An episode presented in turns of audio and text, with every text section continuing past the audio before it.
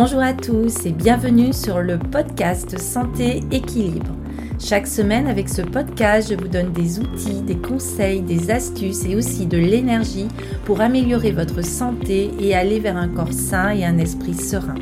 Je suis Martine Bosque, ostéopathe, praticienne de médecine chinoise, auteur et coach santé bien-être.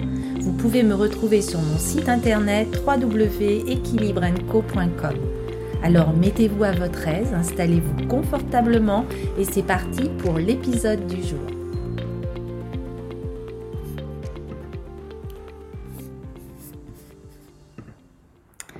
Bonjour.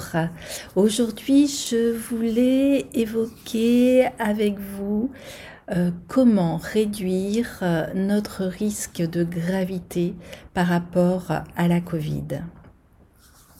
Alors, euh, la plupart d'entre nous savons maintenant comment réduire notre risque d'être infecté par le coronavirus avec les gestes barrières, avec de la prévention, avec du bon sens.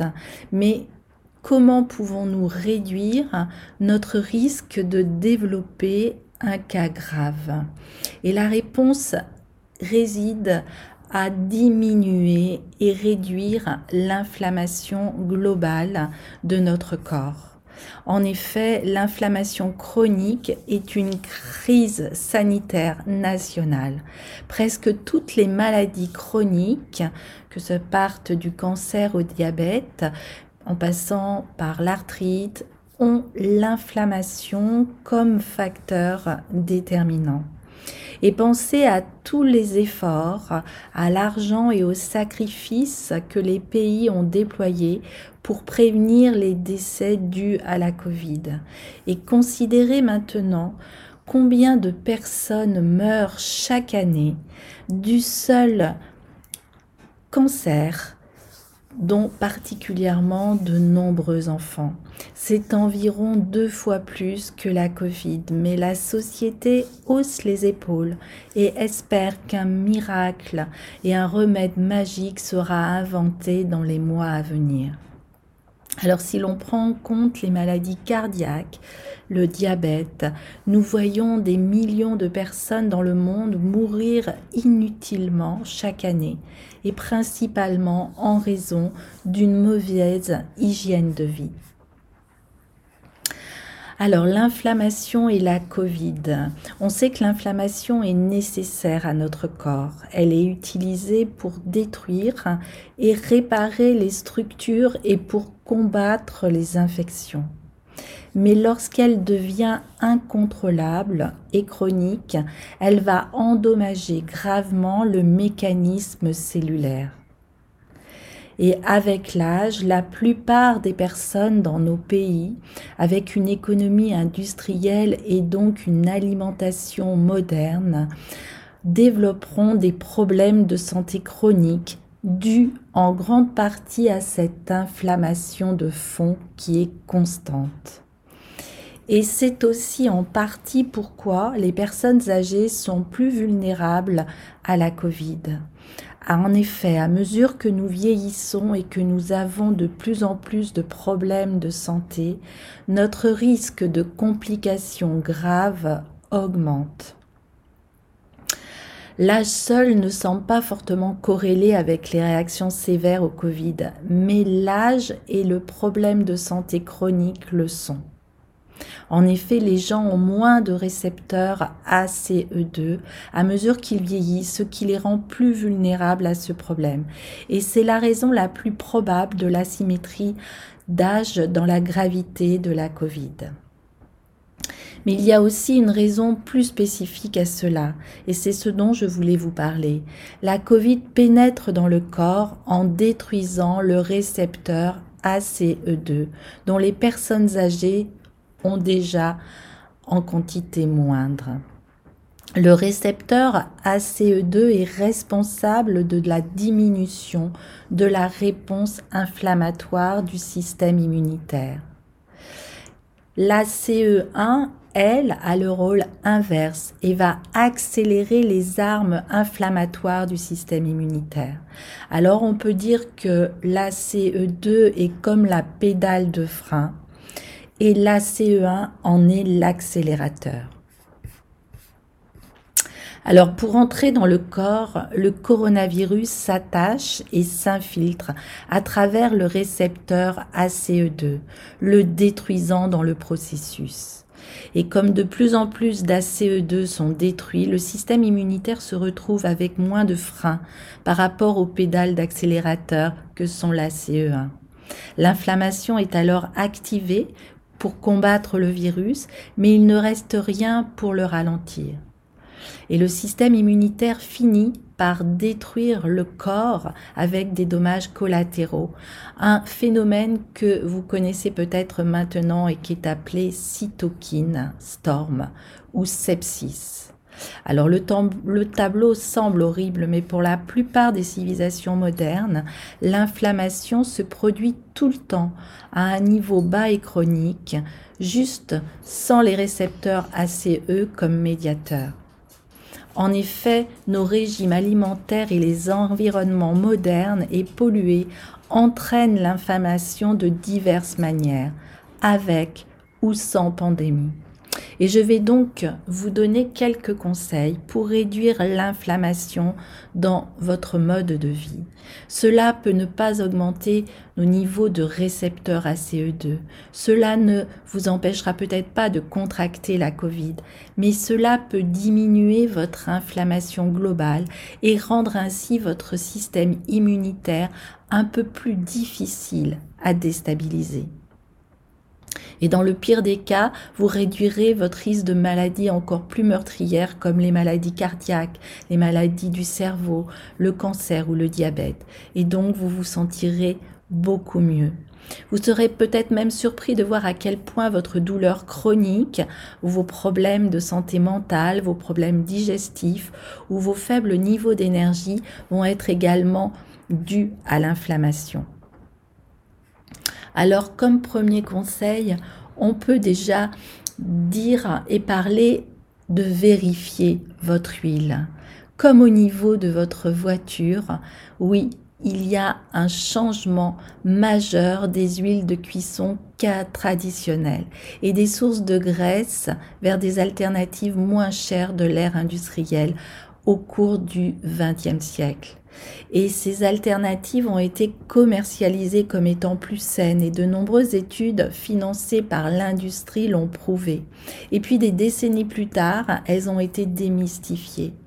Le fait que les huiles ne sont pas toutes égales et vous ne devriez pas choisir celle que vous mettez dans votre corps en fonction de ce qui est la moins chère. Alors les huiles bon marché qui vont pouvoir provoquer le plus l'inflammation sont l'huile de colza, l'huile de soja, l'huile de tournesol, l'huile de cartame, la margarine ou tout autre beurre de remplacement et tout ce qui n'est pas étiqueté huile végétale. Alors qu'est-ce qui ont en commun toutes ces huiles? Ce sont en majorité des acides gras oméga 6.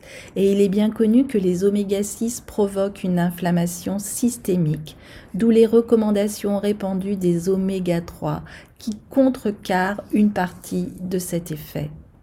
Les oméga 3 sont commercialisés en tant qu'anti-inflammatoires, mais ils devraient en réalité être simplement appelés anti-oméga 6, car c'est le principal moyen de réduire l'inflammation. Alors ces oméga 6 sont omniprésents dans l'alimentation moderne, mais faisaient relativement défaut il y a tout juste 100 ans.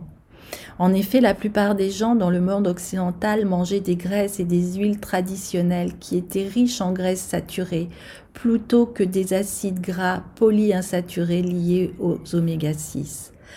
Alors, nous nous sommes éloignés de ce régime traditionnel suivant les conseils des experts de la santé à partir des années 50. Mais sommes-nous vraiment devenus en meilleure santé? La corrélation n'équivaut pas à la causalité, mais les différences sont frappantes. L'obésité en particulier, dont les graisses saturées seraient à l'origine, a grimpé en flèche depuis le début de la campagne contre les graisses saturées il y a des décennies. Voilà quelques exemples de ce que nous mangions lorsque nous étions en moyenne, voire assez en forme par rapport à aujourd'hui, les années auparavant. Nous consommions du beurre, de la viande rouge, des œufs, du lait entier, du fromage, des yaourts entiers. Alors tout cela sonne à nos oreilles modernes comme des aliments qui devraient nous rendre obèses. Mais pourquoi les gens qui les mangeaient ne l'étaient-ils pas à ce moment-là? Et pourquoi plus de la moitié des personnes sont aujourd'hui obèses ou malades chroniques? Eh bien, nous pouvons penser que cela est en grande partie lié à notre passage à un régime riche en oméga 6. Les processus d'inflammation sont soutenus par les oméga 6 et les graisses apparemment attaquent la machinerie cellulaire qui dirige le métabolisme.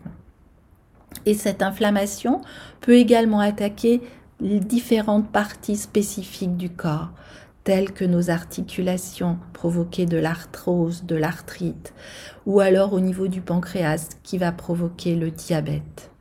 Alors remplacez cette margarine par du beurre. Ou si vous ne voulez pas, vous pouvez alors consommer des graisses laitières ou animales. Essayez plutôt d'échanger ces huiles saines et consommer ainsi de l'huile de noix de coco, de l'huile d'olive qui est très riche en oméga 9. Et vous pouvez également limiter votre consommation d'aliments qui contiennent naturellement beaucoup d'oméga 6 comme le poulet, le porc, les noix, les graines, et consommer plus d'aliments qui penchent vers les graisses saturées en oméga 3, comme le bœuf, l'agneau, les produits à la noix de coco, comme je vous l'ai déjà dit, mais aussi les poissons et les coquillages. Ou alors manger simplement moins de matières grasses et manger plus de repas végétariens avec des légumineuses qui sont aussi des sources de protéines. Car on sait que chaque corps est unique. Donc certaines personnes vont fonctionner mieux avec plus de graisse et de produits d'origine animale et certaines personnes seront mieux loties avec plus de glucides et de protéines végétales. Mais il n'est pas clair que quiconque soit en meilleure santé avec des doses massives d'huile de graines industrielle. Alors pour combattre l'inflammation, il nous faut aussi éliminer les aliments irritants. En effet, les intolérances et les allergies alimentaires peuvent être très difficiles à identifier chez certaines personnes. Toutes les allergies alimentaires n'entraînent pas un choc anaphylactique immédiat et les intolérances alimentaires peuvent avoir des effets encore plus subtils et à long terme, ce qui les rend très difficiles à identifier et surtout à l'identification des aliments qui vont causer les problèmes. Ces problèmes peuvent également avoir de nombreux mécanismes différents, notamment les allergies réelles ou l'incapacité à digérer un certain aliment ou les bactéries intestinales qui vont fermenter ou alors les problèmes de perméabilité intestinale aussi, ou encore des intolérances alimentaires où le corps réagit aux protéines des aliments avec une inflammation. Mais d'une manière ou d'une autre, tous ces problèmes conduisent à une inflammation et les symptômes peuvent varier considérablement et fondamentalement avec un certain nombre de maladies chroniques qui peuvent être causées directement ou indirectement par cela. Alors votre meilleur pari pour comprendre cela par vous-même est de travailler peut-être avec un nutritionniste qui peut vous guider de manière organisée et diligente. Et votre deuxième meilleur pari est d'essayer un régime d'élimination par vous-même. Avec ce régime, vous allez simplifier vos aliments jusqu'à ceux qui sont le moins susceptibles de provoquer une inflammation ou des réponses immunitaires les aliments qui causent le plus souvent des problèmes et qui sont à éviter vont être le blé, les produits laitiers, les œufs, le soja, les noix, les amandes, la noix de cajou, mais aussi les coquillages. Ces aliments sont davantage liés aux intolérances et aux allergies, et un régime d'élimination plus facile éliminerait vraiment ceci. Cependant, un régime d'élimination complet pourrait également éliminer tout ce qui pourrait irriter l'intestin, comme les plantes contenant des antinutriments ou des grandes quantités de fibres qui pourraient fermenter et nourrir des bactéries intestinales nocives. On pourrait par exemple avoir un régime complet qui va éliminer les céréales, les légumineuses, les noix, les graines, mais aussi les légumes crucifères comme le brocoli, le chou, le chou-fleur, l'ail, l'oignon, le poivre noir, et aussi beaucoup d'allergènes et d'intolérances qui sont courants. Avec ce régime, certains aliments de base que l'on peut manger pourraient être le poisson, la viande organique, les courges avec le potiron, les courgettes par exemple, les champignons cuits, les légumes faciles à digérer comme les carottes, les céleris, les épinards. Pareil que les amidons de racines comme l'igname, la pomme de terre. Il faudrait manger les fruits, le miel, produit de la ruche avec la gelée royale, le pollen, manger du riz blanc, des huiles de noix de coco, de l'huile d'olive comme je l'ai déjà dit, le café et le thé de façon limitée, mais surtout des infusions. Ramener aussi beaucoup plus d'herbes et faire attention à votre salle. Bien sûr, ce ne serait pas le régime parfait pour tout le monde, on s'en doute. Par exemple, quelqu'un va pouvoir manger beaucoup plus aussi de protéines animales que quelqu'un qui, par exemple, est sujet aux calculs rénaux et qui devrait éviter. Euh, par exemple la viande. Mais dans l'ensemble, il s'agit d'un régime très simple et facile à digérer, on peut le dire, et qui est très peu susceptible de déclencher des réactions inflammatoires. Et c'est aussi un régime très riche en nutriments qui ferait probablement beaucoup de bien à la plupart des gens.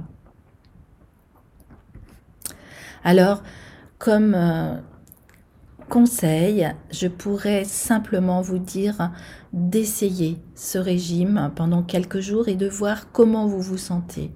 Si vous vous sentez mieux, alors vous pouvez vous en tenir à cela et vous pourrez suivant rajouter des aliments lentement pour voir si quelque chose de spécifique va ramener des symptômes indésirables.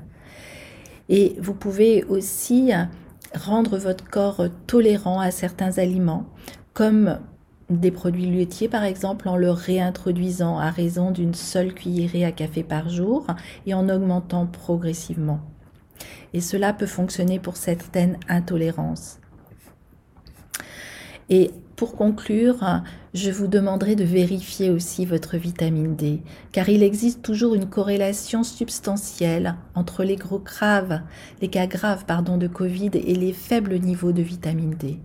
On sait que la vitamine D joue un rôle vraiment important dans le corps pour réguler les hormones, pour maintenir les os et les dents et aussi pour aider le système immunitaire. En effet, la vitamine D va réguler l'équilibre entre ces ACE1 et ACE2, entre ces accélérateurs et ces freins du système immunitaire, et empêcher ainsi l'un de surpasser l'autre. Et l'on sait actuellement que des millions de personnes sont déficientes en vitamine D. Mais les plus susceptibles de l'être sont encore les personnes âgées qui ne peuvent pas l'absorber avec une nourriture efficacement. Et aussi les personnes à la peau plus foncée, dont les ancêtres vivaient avec plus de soleil et dont la mélanine les protège à la fois des méfaits et des bienfaits de la lumière du soleil les personnes qui souffrent aussi des problèmes de santé chronique dont le corps consomme plus rapidement sa vitamine D pour lutter contre sa maladie. Les personnes en surpoids qui sont en manque de vitamine D aussi et tout le monde en hiver surtout dans le nord de la France. Alors si vous voulez simplement trouver plus de vitamine D dans votre alimentation, vous pouvez en inclure plus en mangeant des œufs, du foie, des champignons. Alors voilà, pour conclure, je vous dirais qu'il est important de connaître toutes ces astuces de prévention. Il faut du temps pour développer de bonnes habitudes et identifier le régime qui va vous convenir. Et le meilleur moment pour commencer aurait été il y a des années et peut-être que vous l'avez déjà fait, mais le prochain moment est maintenant. Alors construisez une base solide de santé globale comme plan d'urgence contre tous les virus et particulièrement contre le coronavirus. Alors je vous dirais simplement aussi de prendre soin de vous, de réduire votre stress, de manger vraiment des aliments qui sont adaptés à votre corps, de vérifier votre taux de vitamine D et de vous débarrasser autant que possible des huiles et des aliments qui sont indésirables. Voilà, je vous souhaite vraiment une bonne santé, une belle énergie, de vous sentir le mieux possible, de bien prendre soin de vous et de votre corps. Je vous dis à très très bientôt.